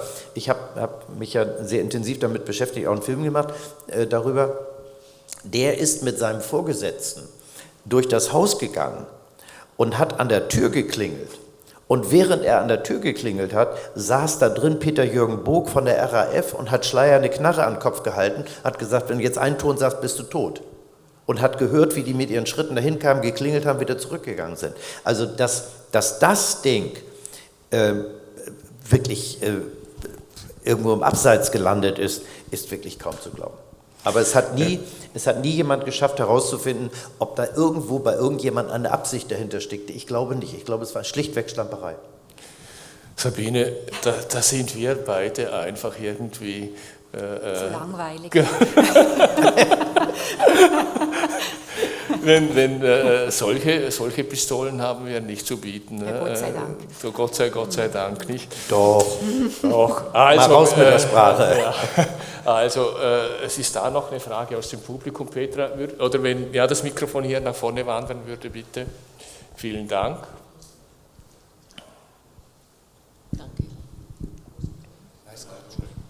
Äh, Herr Aust, äh, Sie haben einen fantastischen Erfahrungsschatz und Überblick, wie selten jemand. Und äh, meine Meinung und meine Frage ist, die jetzige deutsche Regierung in dieser Situation, wie sie jetzt ist, die brandgefährlich ist, keine Frage. Werden Sie da nie angefragt im Hintergrund für Beratung? Sie wären doch genau der richtige Mann. Nö, werde ich nicht. Und, und ich will Ihnen sagen, auf mich hört sowieso keiner. Und was ich, was ich manchmal wirklich interessant finde, ähm, also mal als Beispiel, als ähm, die Bundesregierung unter Frau Merkel mit dem Verteidigungsminister von zu Gutenberg, wo, wo ist die? Äh, als die, ja, habe ich auch mal, äh, genau, kenne ich auch, ähm, äh, als, als die mal eben, also erst einmal die, die, äh, die finanzielle Ausstattung der Bundeswehr immer weiter runtergefahren haben und als sie dann plötzlich die Wehrpflicht abgeschafft haben, das heißt, sie haben sie nicht abgeschafft, sondern sie haben sie ausgesetzt. Äh, und da kann ich Ihnen sagen, da, ich habe mich vor der Wehrpflicht gedrückt übrigens. Also könnte ich jetzt auch erzählen, ich mache auch kein Hehl daraus. Aber ich bin der Meinung, es war ein ganz großer Fehler, die abzuschaffen. Äh, da haben mich alle Leute irgendwie für einen Kriegstreiber oder sonst irgendetwas gehalten. Als ich, äh, ich habe mal einen Film gemacht über Öl und Gas. ähm, äh, fürs ZDF, ein Zweiteiler, bin ich durch die ganze Welt gefahren. Wir haben auch bei Gazprom in Sibirien gedreht. Ich habe den Chef von Gazprom, den Geschäftsführer in Moskau interviewt. Äh, wir waren bei den Ölsenden in Kanada. Wir waren übrigens, damals gab es eine große Initiative, nicht nur in Deutschland, dass sie den Import von kanadischem Öl, das umweltschädlich aus Ölsenden hergestellt werden, wollte man stoppen. Man hat deswegen lieber das aus Russland gekauft. Ähm, äh, als, äh, und da habe ich, hab ich unter anderem gedreht auf der Bohrinsel Mittelplate in, in der Elbemündung. Äh, die, das ist die größte Bohrinsel in Deutschland. Die produziert 60 Prozent des Öls, was in Deutschland überhaupt gefördert wird. Was aber insgesamt nicht viel ist, nur 1,5 Prozent des Öls, äh, das in Deutschland gefördert, äh, das wir verbrauchen, wird in Deutschland gefördert. Aber die Hälfte kommt von der Bohrinsel Mittelplate. Und die gehörte, wurde betrieben von der DEA, Deutsche Erdölaktiengesellschaft die haben die verkauft an einen russischen Oligarchen. Da müssen Sie sich mal vorstellen, die gehört jetzt äh, Wintershall DEA und äh, der DEA-Teil, das ist ein Drittel davon, gehört einem russischen Oligarchen, Herrn Friedmann, der jetzt auch unter Sanktionen steht. Da habe ich schon damals gesagt, ihr seid alle nicht ganz gar. Ja, aber Sie bestätigen ja voll meine Meinung, dass Sie dorthin gehören würden als Berater in der jetzigen Tja. Situation ich kann Ihnen sagen, ich kenne Herrn Scholz sehr gut und ich kenne die, kenn die alle sehr gut, aber die haben bessere Berater. Ja. Außerdem bin ich ja kein Berater. Ich bin Ihnen wahrscheinlich äh, nicht genug auf Linie. Und das will ich, ich das habe ich nie als meine Aufgabe betrachtet. Ich habe viele Dinge, äh, die ich habe gerade, also vor vor einem Jahr, ne? ich glaube es ist ein Jahr her, da habe ich eine sechsteilige Serie äh, für diesen äh, Streaming-Sender RTL Plus gemacht über, über Frau Merkel, aus, nur aus dokumentarischem Material und, und habe sehr kritisch über ihre Energiewende damals berichtet. Da gab es ganz viele Leute, äh, die gesagt haben, das kannst du doch nicht machen, das liegt doch alles richtig, war doch richtig, was sie gemacht hat und so weiter. Das sind alles Leute, die diese Position äh, heute nicht mehr verteidigen würden. Also ich finde, man muss, man muss manchmal nur zwei und zwei zusammenzählen ja. können. Okay. Das hilft ja. manchmal. Ich würde mal vorschlagen, ja, den haben Sie auch gekannt. Äh, ja, es war nicht alles schlecht. Da war eine Dame noch eben die ja, Frage. Gleich, gleich. So. Äh, ich muss ja mal schauen, was wir hier noch. Ja, die letzte Zigarette. Das war meine letzte Zigarette. Ja, ja. genau. Nee, nicht, das war nicht die letzte, doch, das war die letzte Zigarette, aber nur eine zwischendurch, die ich mal geraucht habe, weil das, das so stank. Das war ein Banda Aceh nach der großen Tsunami. Okay. Äh, ja, äh, das Glück dieser Erde, Herr, Herr Aust. Ja. Erzählen Sie doch davon noch zwei Sätze. Das geht zwar nicht, aber. Äh also da bin ich. Äh, das war, glaube ich, das war ehrlich gesagt, das war das letzte Turnier, an dem ich als äh, mal teilgenommen habe. Das war auch eigentlich eher so eine Schauveranstaltung. Äh, da hat nämlich gefragt auf dem Turnier in, in, in Pferden, da wollten sie so einen Promi-Wettbewerb machen und sie haben aber keine gefunden. Aber ich hatte einmal gesagt, ja, mache ich. Und dann bin ich da angetreten. Da war ein Schauspieler, ähm, der nicht doll reiten konnte. Äh, und dann ist die Dressurreiterin Isabel Wert ist Parcours mitgeritten und die kann ja bekanntermaßen relativ gut reiten. Und ein sehr guter Springreiter Felix Hassmann. Und dann ist dieser Schauspieler gestartet und er hatte zwei Fehler. Und dann kam ich dran, äh, dann kam Isabel, dann kam ich dran und bin ziemlich schnell geritten. Nee, dann kam Isabel Wert und die ist wirklich sehr schnell geritten. Und dann habe ich gedacht, jetzt musst du schneller reiten. Und dann bin ich auch schneller geritten und dann kam noch der Springreiter Hassmann und der hatte einen Fehler und ich habe gewonnen. Und es sollte eigentlich Ursula von der Leyen mitreiten, aber deren Berater haben gesagt, nee, nee, sie, sie machen hier eine Dressurreitungsvorführung äh, und reiten beim Springreiten nicht mit. Wenn sie ja. da runterfliegen, das ist ganz schlecht. Sieht gut aus, finde ich. Also professionell, ich könnte das, äh, aber ist ja auch nicht die Frage. Äh, da war noch eine Frage, glaube ich. Gabriele. Ja, hallo. Guten Abend. Mein Name ist Gabriela Cortés. Ich bin selbst Journalistin gewesen. Also ich arbeite für die Universität, aber ich war auch Korrespondentin. Und ich bin vor etwa 34 Jahren also nach Europa gekommen und in Deutschland habe ich also 15 Jahre erlebt, die sehr, sehr, sehr wichtig und sehr prägend waren. Und die waren die Jahre, wo, sehr, wo Sie auch sehr gut beschäftigt waren in den Spiegeln. Ich habe sie verfolgt, also Ihre Geschichten habe ich regelmäßig verfolgt. Und jetzt wollte ich Sie fragen, auch in Hinsicht auch auf den Kommentar von unserer Regierungsrätin Sabine Monauni, auch fragen, ähm, was ist denn anders gewesen, anders geworden Mitte Februar, was ist denn passiert, diese Wendung, dieses unterschiedliches Handeln von der Welt und ganz konkret von der Politik in Deutschland. Was ist anders gewesen? Warum dieses Handeln, also in den letzten Jahren, also von einer eine, äh, Kanzlerin, die vielleicht also von Passiv, von Passivität auch kreativ, äh, kritisiert worden ist. Was ist denn jetzt anders? Naja, äh, ich kann Ihnen auch nicht die Welt erklären. Ich kann nur ein paar Eindrücke wiedergeben, die ich habe. Ähm, wir dürfen eines nicht vergessen. Äh, das, was und das ist glücklicherweise oder zu meinem äh, großen Glück in einer Zeit gewesen, wo ich eine Redaktion hatte, äh, wo ich ganz viele tolle Leute hatte, die, die man hinschicken konnte, die tolle Geschichten äh, anbringen konnten. Und das war äh, für mich deswegen das interessanteste Jahr, nämlich das Jahr der, des Falls der Mauer, der, das letzte Jahr der DDR, die ganze Aufdeckung der ganzen Stasi-Vergangenheit oder Teilen davon und dann die Wiedervereinigung. Und dann auch die Ausbreitung sozusagen der westlichen äh, Ideen äh, Richtung Osten, die Befreiung von Polen und Tschechien und Tschechoslowakei damals ja noch und, und alles, was dazu gehört. Und dass, dass in Russland plötzlich auch was Neues entstanden war durch, durch erstmal die, die ganzen Veränderungen dort. und das haben wir alles sehr, sehr intensiv begleitet. Und wir haben damit, also in der, in der Nacht, vielleicht bringt das das am besten auf den Punkt, in der Nacht, als die Mauer fiel, da wusste ich noch nicht, dass mein Kamerateam tatsächlich an dem richtigen Ort war. Äh, da war der, der Chefredakteur von RTL, war gerade in Urlaub äh, und die stellvertretende Chefredakteurin hat mich gefragt, ob ich ähm, den Kommentar sprechen könnte. Und weil und habe ich gesagt, worüber? Ich kam gerade vom Reiten. Ähm, hatte mich auf dem Handy angerufen. Äh, ne, Handy gab es nicht, im Auto hatte ich ein Telefon. Und dann habe ich gesagt, was für ein Kommentar denn? Ja, die haben die Mauer aufgemacht. Ich sagte, boah, haben die das wirklich gemacht? Weil ich drei Tage vorher ein Kamerateam dann losgeschickt hatte, deswegen. Ich habe auch nicht gedacht, dass ich recht behalten würde. So, und dann bin ich äh, durch die Stadt durchgefahren zum Studio äh, und habe mir dann die Agenturmeldung geholt und habe an dem Abend ähm, äh, den Kommentar begonnen mit den Worten, heute Abend, meine Damen und Herren, ist der Zweite Weltkrieg zu Ende gegangen.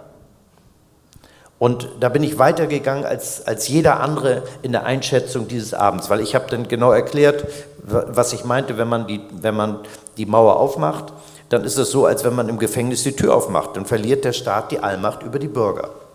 So, und das, alles das, was dann passiert ist, äh, war wahrscheinlich die glücklichste Zeit und die glücklichste Periode, die wir überhaupt in Deutschland oder vielleicht auch in Europa erlebt haben. Und vielleicht haben wir gedacht, das geht immer so weiter. Äh, aber wir haben nicht damit gerechnet, dass es dann einen, einen Herrscher in, in, äh, oder überhaupt eine, eine, eine Macht gibt, äh, das war ja nicht, Putin ist ja zwar schon sehr lange an der Macht, aber es war die, die Jelzin-Zeit vorher war ja auch nicht so doll, muss man ja mal sagen.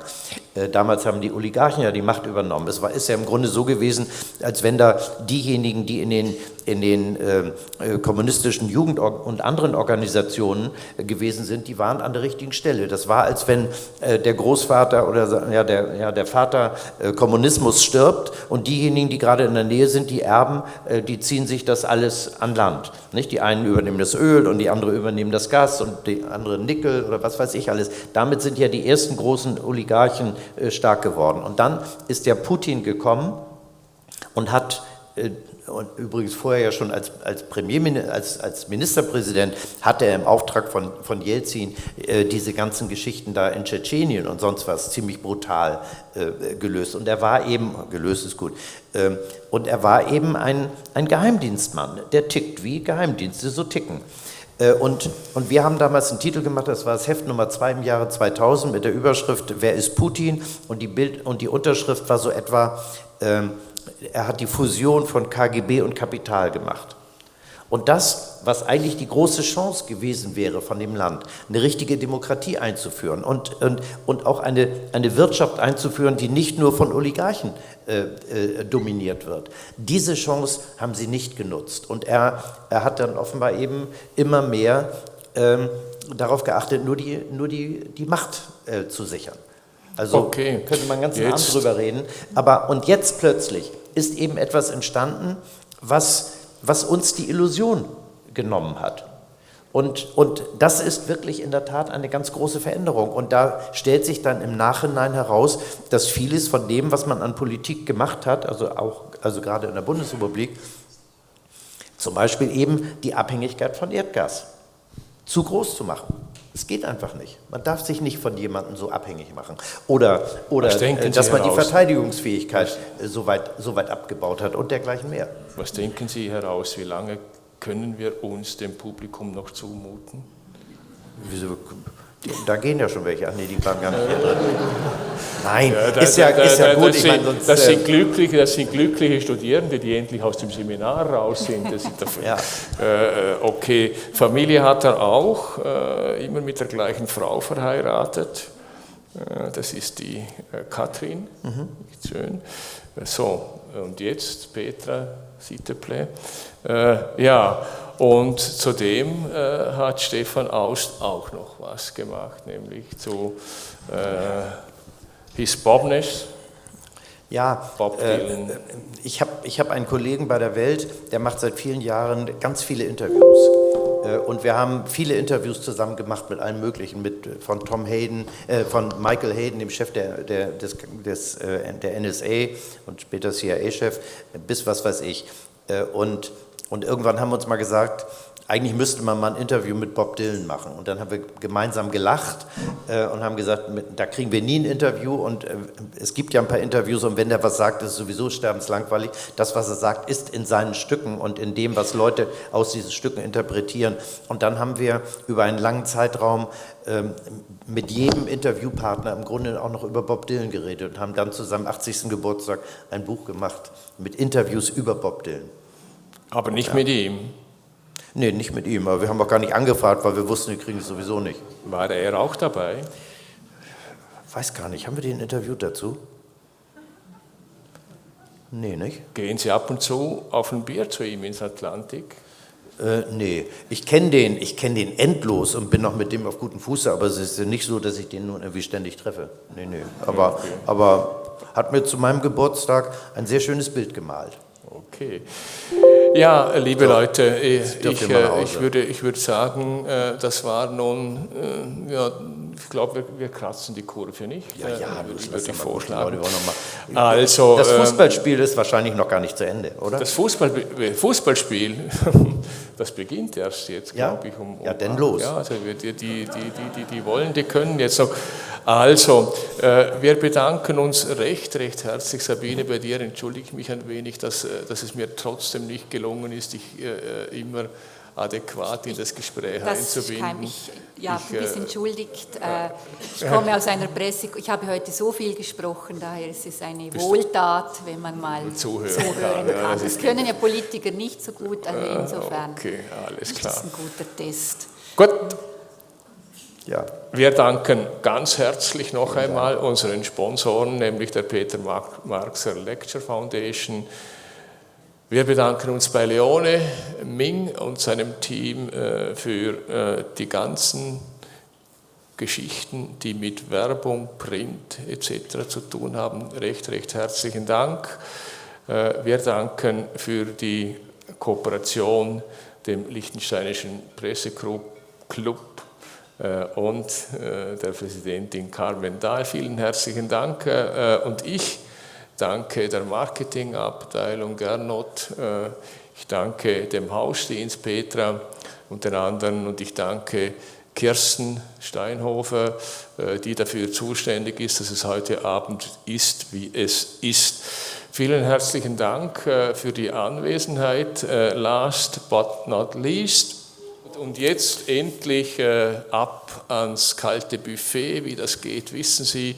Ich danke Ihnen recht, recht herzlich äh, für Ihre Aufmerksamkeit. Ich danke Ihnen recht, recht herzlich für Ihre Anwesenheit äh, und würde mich freuen, jetzt mit Ihnen bei einem Glas Wein und wenn es nicht reicht, bei einem Glas Prosecco da draußen weiterzureden. Vielen, vielen herzlichen ja, Dank. Ich danke. Stefan Aust. Danke.